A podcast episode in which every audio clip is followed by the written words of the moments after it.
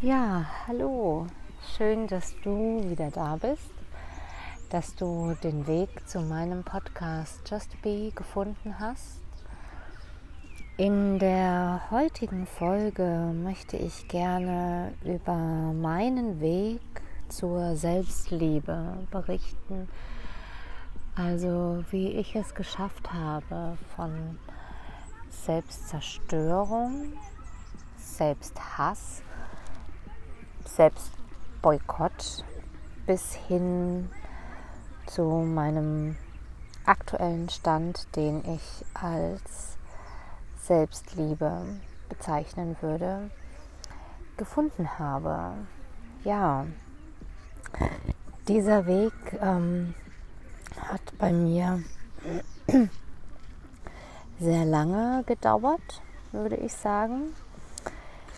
Ich kannte es eigentlich gar nicht anders, als mich unwohl zu fühlen. Ähm, ich hatte schon immer ein bisschen mehr auf den Rippen, ja, ne, wie das dann ähm, so als Kind dann ist. Ne, da nimmt man ja gerne alles dankbar an, was einem gereicht wird und ja, so musste ich dann da schon ähm, relativ früh so ein bisschen mit überschüssigen Kilos kämpfen. Und ich muss aber auch sagen, ich wurde jetzt nie im Kindergarten oder in der Grundschulzeit, weiterführende Schulzeit aufgrund von Körperfülle ähm, gehänselt oder so. Das war nicht der Fall. Eher war es so, dass ich mich selbst quasi gehänselt habe. Deswegen, also ich habe mich selbst in meinen Gedanken gehasst, selbst ähm, ja, mich immer wieder boykottiert, meinen Körper nicht akzeptiert und ja, habe es so auch nie gelernt, wie es ist, mit seinem Körper ganz zufrieden zu sein, dadurch auch mit sich im Reinen zu sein. Also ich war von starken Frauen umgeben, würde ich sagen. Starke Frauen nach außen hin, die mich natürlich ähm, in meiner Entwicklung sehr stark geprägt haben. Und aber auch alles Frauen, die letzten Endes unzufrieden waren. Unzufrieden mit ihrem Körper und ja, so habe ich das als Kind gar nicht anders kennengelernt und das dann natürlich auch ähm, ja, übernommen, obwohl ich auch immer gerne in Bewegung war und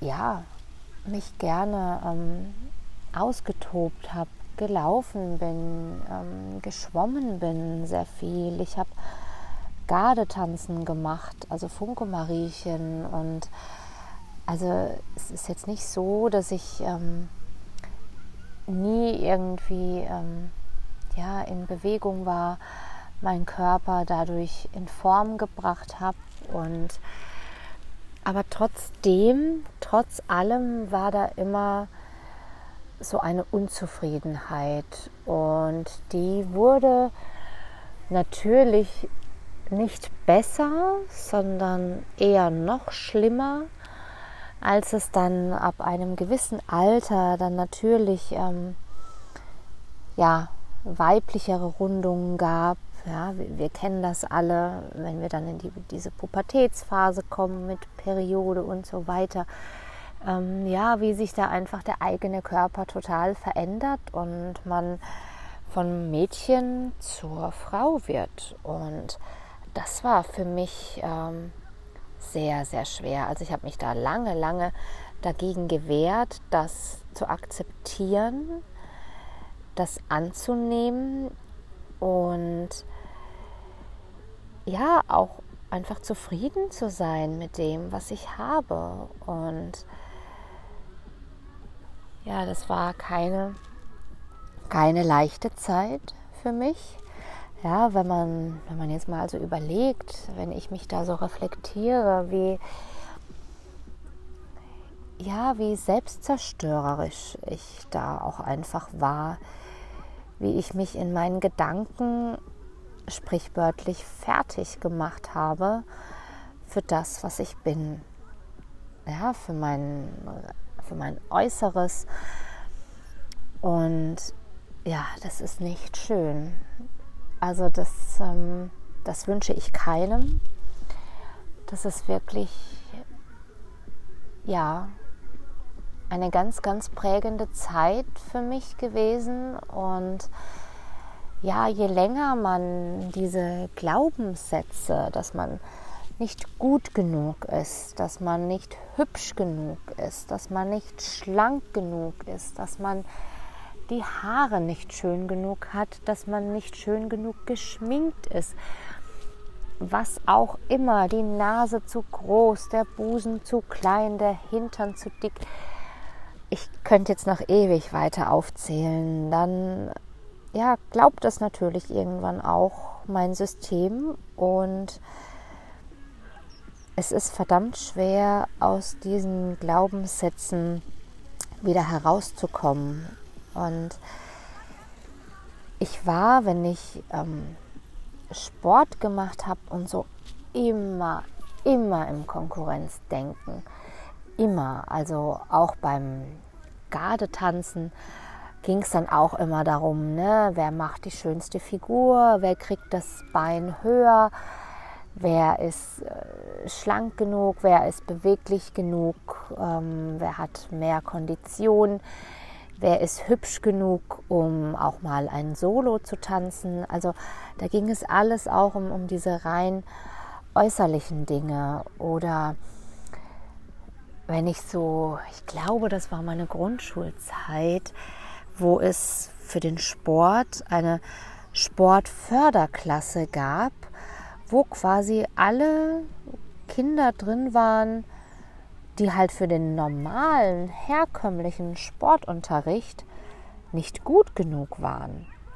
Ja, so der Gedanke war vielleicht nicht schlecht, ja, da den Kindern da nochmal eine Möglichkeit zu bieten, sich, was ist sich im Weitwurf, im Sprinten zu verbessern, was auch immer. Aber letzten Endes waren dann da alle Kinder dabei, die etwas übergewichtig waren, die bei Gruppenspielen immer als letztes in die Mannschaft gewählt wurden und das macht schon was mit einem. Mit einem. Also das, das prägt ganz stark und das lässt nicht unbedingt das Selbstbewusstsein wachsen. Vielleicht hilft es hier und da bei jemandem ähm, zu sagen, hey, ich zeige es denen jetzt, ich entwickle den Ehrgeiz. Bei mir hat es nicht funktioniert. Und ähm, ja, so hat sich das dann natürlich so durch die Jahre durchgezogen und wenn ich Sport gemacht habe, sei es jetzt laufen gegangen oder so, dann war das immer mit diesem Druck im Hinterkopf, ich muss Kalorien verbrauchen, ich muss schlanker werden, ich muss, ich muss, ich muss. Und so richtig aus dem Herzen, weil ich es möchte, weil es mir gut tut, war es letzten Endes nicht. Und ja, du kannst dir dann vielleicht vorstellen, dass das dann natürlich auch nicht wirklich viel Erfolg gebracht hat, wenn man so verbissen ähm, ja, daran geht. Und ja, so war das bei mir zumindest ähm, ja, der Fall. Und ich wollte, wollte meinen Körper oder mein gesamtes Äußeres ähm, eigentlich nie akzeptieren. Also ich habe mir jahrelang meine Naturlocken ähm, glatt geföhnt, geglättet, was auch immer. Ähm, mir zig Produkte in die Haare geklatscht und bin beim Regen nicht aus der Tür weil es ja dann meine Frisur ruiniert und ach Gott, also wenn ich, wenn ich jetzt so darüber nachdenke, dann allein schon, dann, dann muss ich so darüber lachen, weil es einfach so lächerlich ist und so vollkommen unnötig war. Und ich habe wirklich, wirklich lange, lange, lange Jahre damit verbracht, ähm, zu glauben, dass wenn ich meine Haare geglättet habe, mich dolle geschminkt habe, mir literweise Parfüm übergeschüttet habe, ähm, mir schicke Blüschen angezogen habe, dass ich dann endlich etwas wert bin, dass ich dann Liebe erfahre und dass es mir dann besser geht. Ja, daran habe ich sehr, sehr lange geglaubt und auch festgehalten und musste dann aber natürlich irgendwann feststellen, dass das so auch nicht mehr funktioniert. Dass es so auch nicht das Wahre ist, dass ich das vor allem gar nicht bin. Und ja, wie bin ich dann dazu gekommen? Zu dieser Erkenntnis, die ja schon äh, wirklich sehr großartig ist, wenn man so vergleicht, wie ich vorher gedacht und gehandelt habe.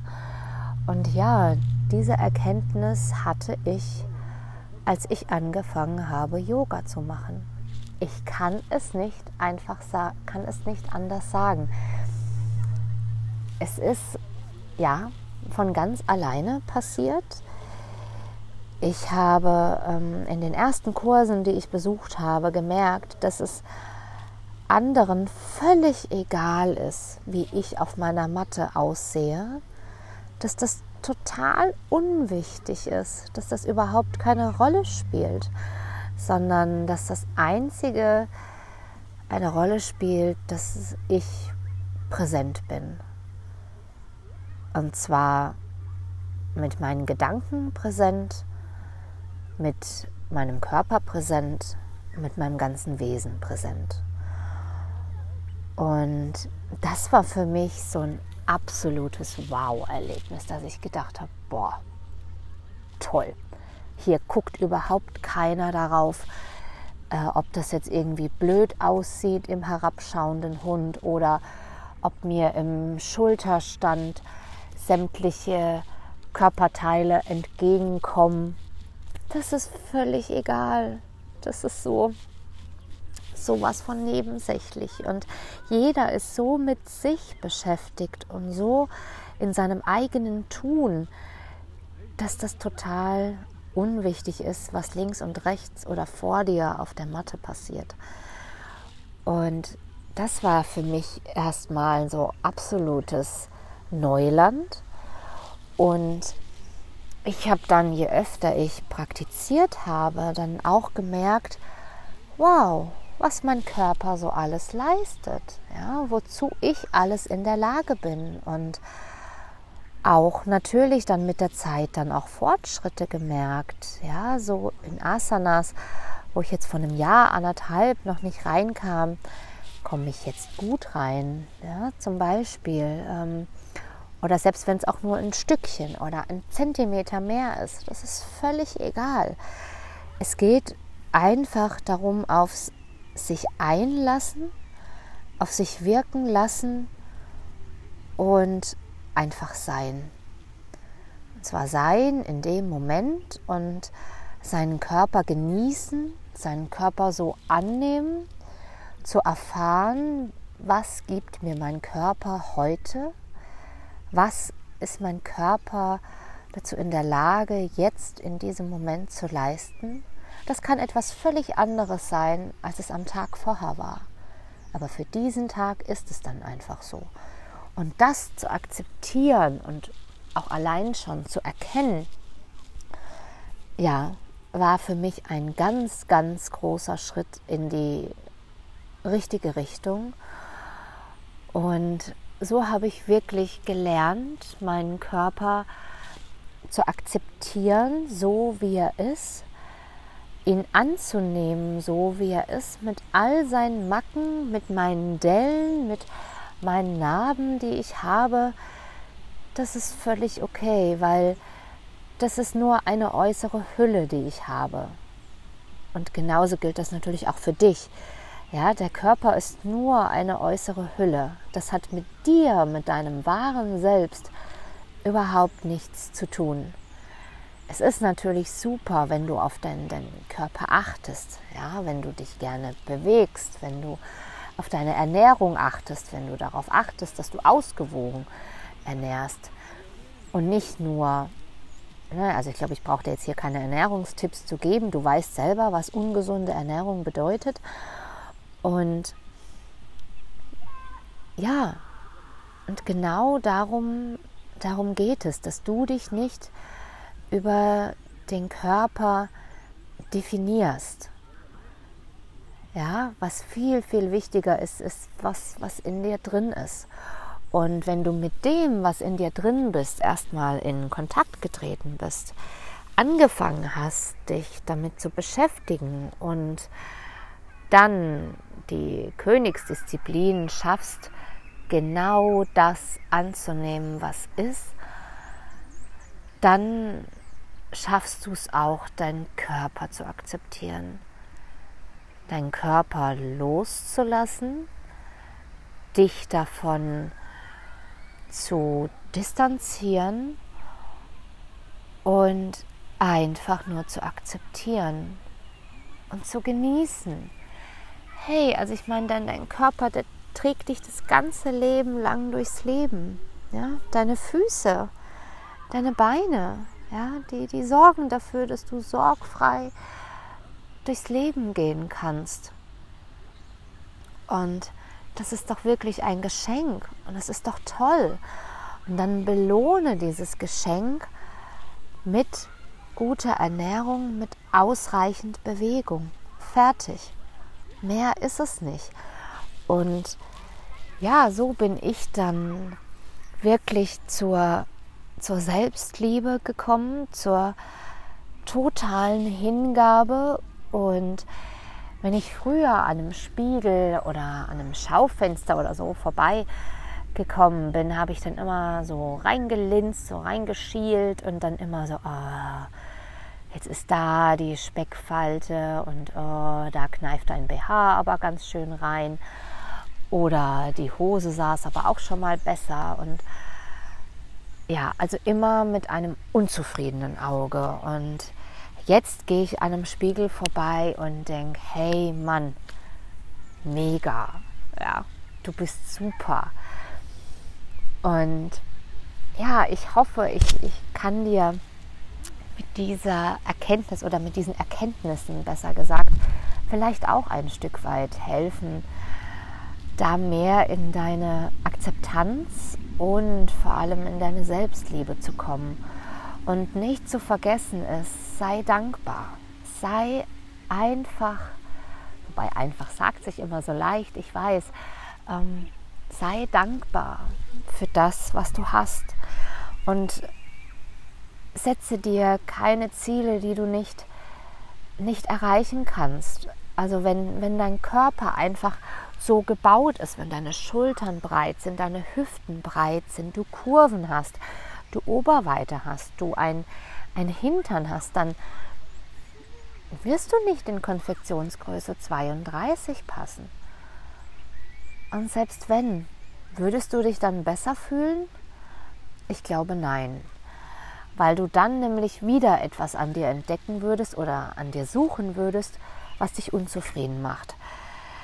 Und da wegzukommen, ist meiner Meinung nach mit eins der besten Erkenntnisse, der besten Dinge, die einem passieren können, weil es dich so viel leichter, so viel freudvoller werden lässt und du einfach dein ganzes Potenzial ausschöpfen kannst.